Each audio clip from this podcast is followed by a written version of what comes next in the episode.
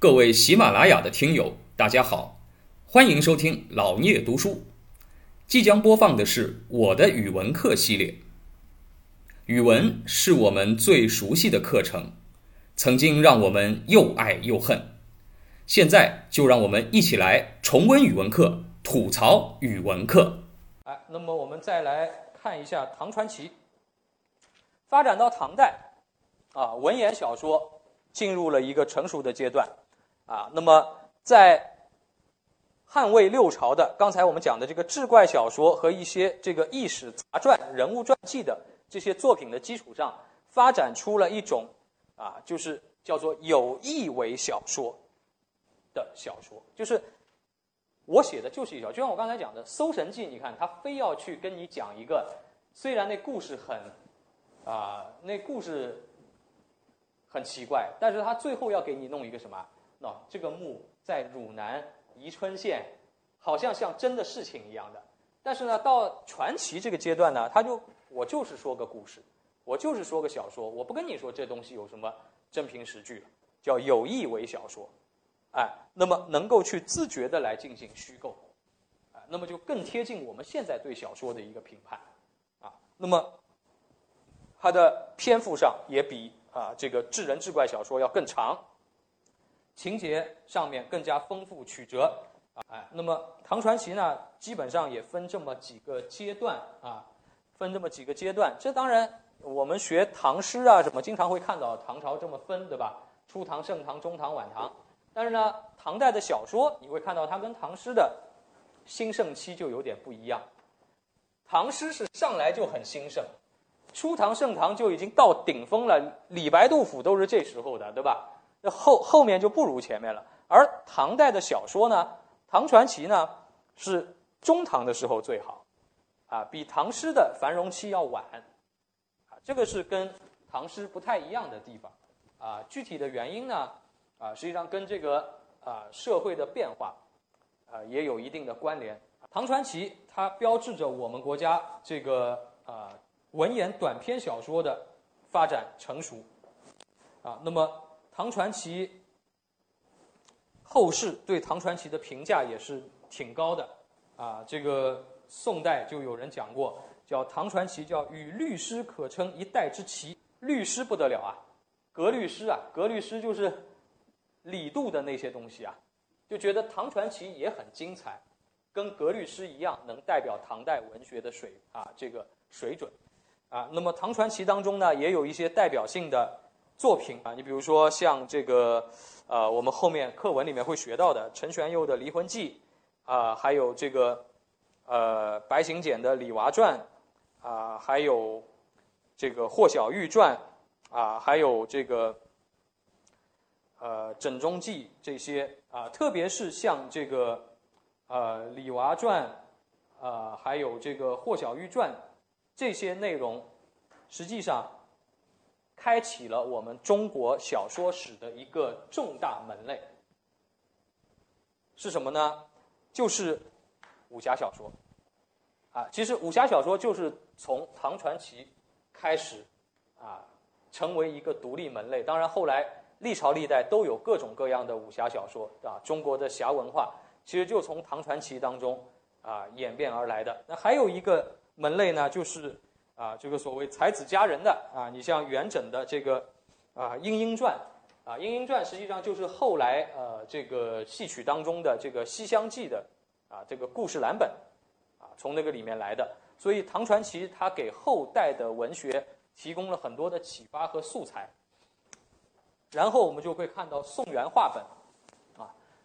话本啊我们说是。小说在中国古代进入了白话阶段，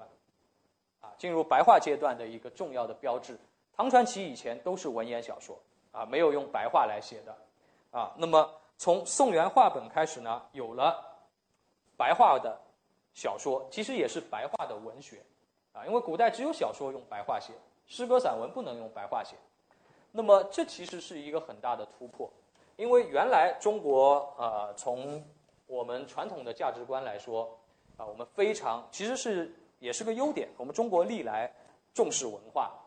啊，重视啊尊师重道，对吧？读书人的地位很高，只有读书才能做官啊，所以呢，在所有人的印象当中，那么读书人读什么呢？就得读四书五经，就得用文言文来说话，那才是啊上流社会的语言，哎，那么像当时的老百姓啊，就是每一代的老百姓觉得自己嘴里说的这个白话是只能当口语说的，啊，上不得台面的。但是到了宋代开始呢。有了一个独特的改变，也就是用白话说出来的东西，它也能变成文字，啊，这是一个创举。那么，为什么是到宋代会有这个变化呢？我们都知道，唐代中国很发达，对吧？唐代中国很强大，哎，但是为什么这个变化会发生在宋代？实际上我们今天看来，啊，唐代跟宋代各有千秋吧。就唐代当然在军事上非常强大，啊，只有我们打人家，人家不敢打我们，啊，这个宋代呢，从军事上来说呢，就就比较惨，比较窝囊，啊，这个倒也不是说宋代不能打，这个呢有两个原因，一个原因呢是宋代立国的时候，它这个根基就不稳，因为宋代建国的时候，我们知道啊，黄袍加身，赵匡胤是吧？那赵匡胤还没当皇帝之前几十年，这个。燕云十六州已经被割让给了辽国，那个是石敬瑭干的事情，就是赵匡胤还没来得及当皇帝的时候，那么就中国北方的屏障，所谓燕云十六州，我们知道燕就是北京嘛，燕京啊，云云州就是大同，山西大同。那么北京和大同这条线上有什么呢？我们去过北京都知道，有长城嘛，就是燕山山脉嘛，整个长城是我们一直用来防备。北方的游牧民族的，而燕云十六州被割让，就等于说长城全部割让给人家了，人家已经到了长城里面来设界了。我们知道长城一下来过了北京之后，华北是一片大平原，你没有任何遮挡的，在古代最适合骑兵作战了。这个所以呢，宋朝从一开始就是这个开局就很不利。还有一点呢，是唐代碰上的游牧民族还是很多是一些真正的游牧民族，就是他还没有任何的政府政权。组织架构的，而宋代碰到的那个游牧民族呢？你比如契丹人、辽国和后来的金国女真人，他跟你一样是一个国家，他有政权的，他有皇帝、有大臣、有三省六部，跟你一样，他也是个文明国家，那他的实力当然是不一样的。所以你的敌人又特别强大，再加上呢，唐朝给了宋朝一个巨大的教训。你说唐朝这么强大，为什么后来就不行了呢？因为安史之乱，唐朝叫。外强中干，就是他的首都中央军队很弱，四周很强，边镇很强，所以外族不敢打我们，因为边境上的军队都很厉害。但是唐朝后来倒霉在什么呢？边境上自己的军队都造反了，然后自己的心脏是很弱的，就一下子就垮了。所以宋朝吸取了一个什么教训呢？宋朝把所有精锐的中央军全部养在首都。你看宋朝那时候人口大概啊就几千万人，中国一直到清朝才到了一亿人，啊几千万人，《水浒》里写的，在东京就在开封叫什么？八十万禁军教头，禁军就是中央军嘛，几千万人的国家养八十万军队啊，这个已经基本上是全国的所有的精锐部队都养在首都，而且呢他害怕出现军阀割据，所以呢还不让就是说一个将军。带一支军队，他叫兵无常将，就军队养在一个地方，将军放在另一个地方，临打仗了叫你去调一支军队去打，那士兵都不认识将军，怎么去打仗？啊，所以呢，就是宋朝它是这种特点，就是它叫强干弱支。所以你看，宋朝虽然对外很弱，老是割地赔款的，但它国内很太平，国内没有老百姓造反，没啥的，因为它里面很强。所以呢，宋朝它是这个特点，就是内部很和平。外面吃点亏就吃点亏了，啊，叫叫这个用金钱买和平，这个属于，但是也划算的。其实人家给宋朝算过一笔账的，你真的年年跟辽国打仗，你花的钱远远超过每你每年给他发的钱，啊，只不过就屈辱点，哎，但是日子好过啊，哎，确实宋朝特别北宋是中国古代一直到清朝为止啊，跟直到我们现代其实才超过，就是它是。宋朝是中国古代整个几千年里国民经济水平最高的时代，GDP 最高的时代就是宋朝。后来明清都没法超过，直到鸦片战争以后，我们就洋务运动以后才能超过北宋的水平，啊，所以宋代的经济非常发达，哎，那么你去看《清明上河图》就是宋朝的，为什么会有《清明上河图》？《清明上河图》，你看他画的那个汴梁城，你到中那个中华艺术宫里面有那个动态的《清明上河图》，对吧？那个《清明上河图》里面画的那个汴梁城，在中国古代实际上很特殊的。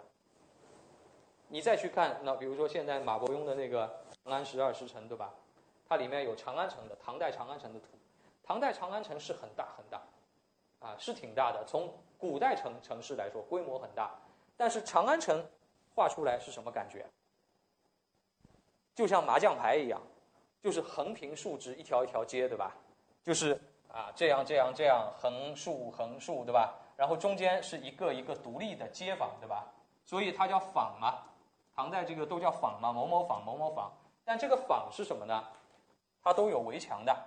就每一个临街的你都要用围墙围起来的，有个门，这个门呢晚上要关掉的。所以呢，就是你在敲钟以后，一个它长安城有钟楼鼓楼嘛，敲钟以后晚上你必须回到你住的那个房，不然就回不去了，因为街上要宵禁，晚上有有巡逻队，就如果你没有。啊，一些公务的话，你是私人，你不能晚上上街的，没有什么夜生活。《清明上河图》里的宋朝的东京就不是这样的，宋朝的东京是一天到晚人都放在外面的，自由经济的，这个只有宋朝有，到了明清又开始有宵禁了。啊，这所以宋朝在中国古代是一个很奇特的时代，甚至于有历史学家说，就没赶上好时候。如果宋朝的外部危险小一些的话，就没有最后。啊，这个蒙古人出来的话，没有成吉思汗的话，也许宋朝才是世界上第一个形成资本主义经济的地方，它是最有可能的一个地方。哎，这个，所以宋朝它的，我为什么讲它的经济背景呢？这跟它的这个文学的兴盛是有很大的关系的。我们之前讲唐诗宋词就讲过，宋朝为什么啊会有词这个门类出来？词最早我们说词为砚科嘛，就是诗这个东西是上大台面的东西。啊，赞美祖国河山的，啊，讲自己的文人心境的东西，可以给皇帝看的东西。词这个东西呢，原来是个娱乐东西，啊，就是在娱乐场合大家相互唱和的，当歌唱的东西。哎，为什么到了宋朝这个词会变得，哎，很受人喜欢呢？哎，就是因为有市民生活，就是在这个大都市里面，有很多的娱乐场所，啊，大家去唱唱跳跳。吃吃喝喝，词这个东西会出来，小说也一样。诗词这些东西毕竟只有文人才懂，那么对于一些文化水平没有那么高的，但是呢手头又有点钱的这个市民来说，他们喜欢什么东西呢？哎，就出现了这么一个阶层。比你比如说，你去看《清明上河图》上面，《清明上河图》上面当然也有文人，但是绝大多数人呢都是市民。就这些人呢，他跟过去的那些老百姓不一样。唐代以前老百姓种地的呀，农民，对吧？而且他这十天半月可能进一回城，赶一回集，平时就在家里看着自己两块地的，对外部的交流也比较少的，啊，他也移动范围不是很大的。但是市民阶层呢，他虽然也不是官儿，啊，他也不是官儿，他的文化水平也不是很高。但是呢，他不种地，他比如说做个生意，摆个摊，开个小店，那武大郎卖烧饼，西门庆卖药，对吧？就这些市民阶层、商人啊，包括一些小资本家吧，可以说，这些人他有钱，而且生活在城市里，他又没有那么高的欣赏水平，能够去跟你弄个诗啊啥的，他也有他的什么？他也有他的精神需求，他空下来也想消费，那么他这个消费干嘛呢？听故事，啊，这个时候就出现了一个行当，叫说话，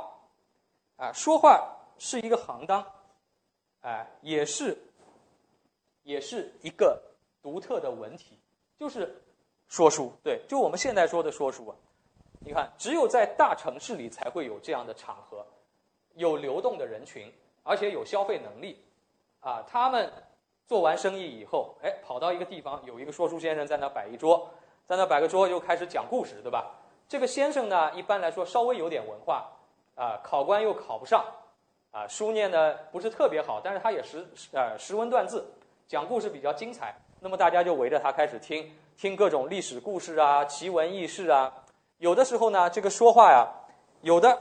他还没有任何的资料的，就是自己今天想到一个什么故事，可能小时候听过，然后就拿来跟你讲一通，讲一通，哎，一般都不讲完，对吧？讲完人第二天不来了，讲到精彩之处，明天再见，啊，然后呢还要看什么？还要看下面听的人的反应。就这个，你看听着听着人都走了，不行的，那怎么办呢？回去想我怎么编，才能让他们听得下去，对吧？就这个故事，我该接下来往哪个精彩的地方编？哪个地方应该多加点料，对吧？可能原来是个历史故事，没有那么精彩。比如说讲赤壁之战，啊，原来嘛就是讲这个周瑜打曹操。啊，这个周瑜打曹操嘛，就打完了喽。哎，然后一想啊，不行，那怎么办呢？你得给他制造点困难。啊，周瑜打曹操就放火，放火得有风啊。那想出来叫诸诸葛亮去借，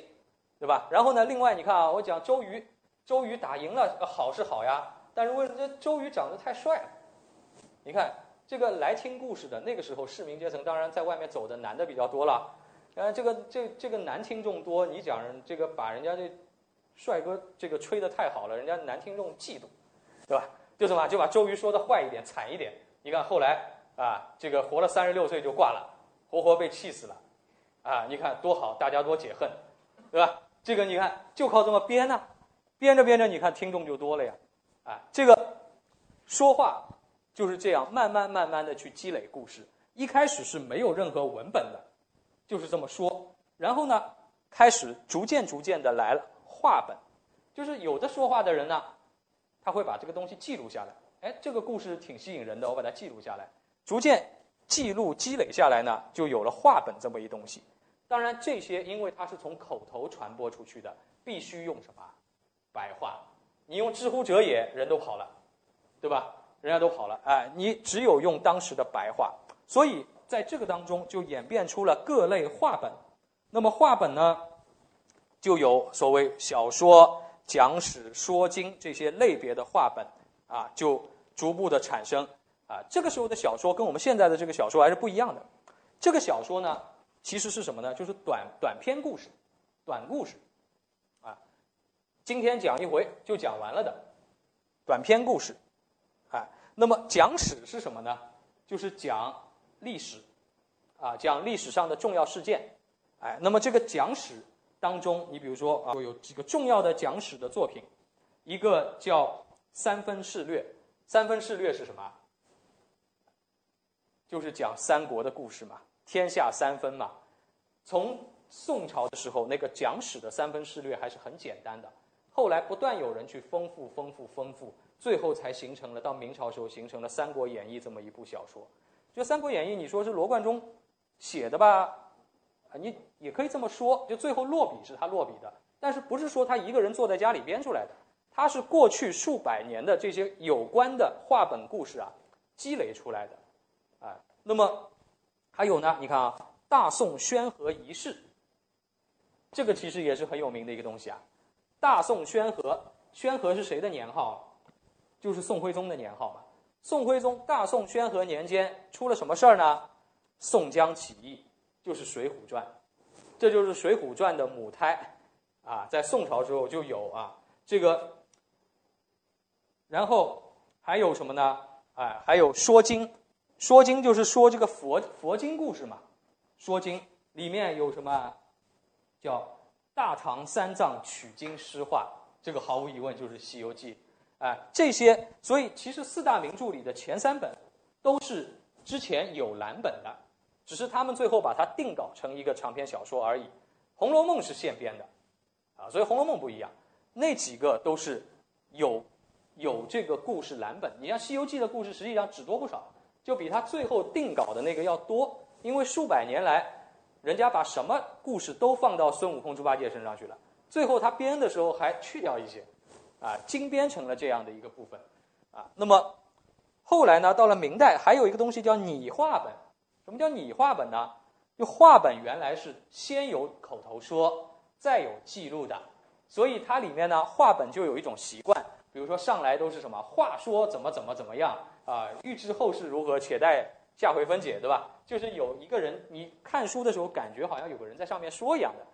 但拟话本呢很奇怪，拟话本是真的就是一个文人在家里写的，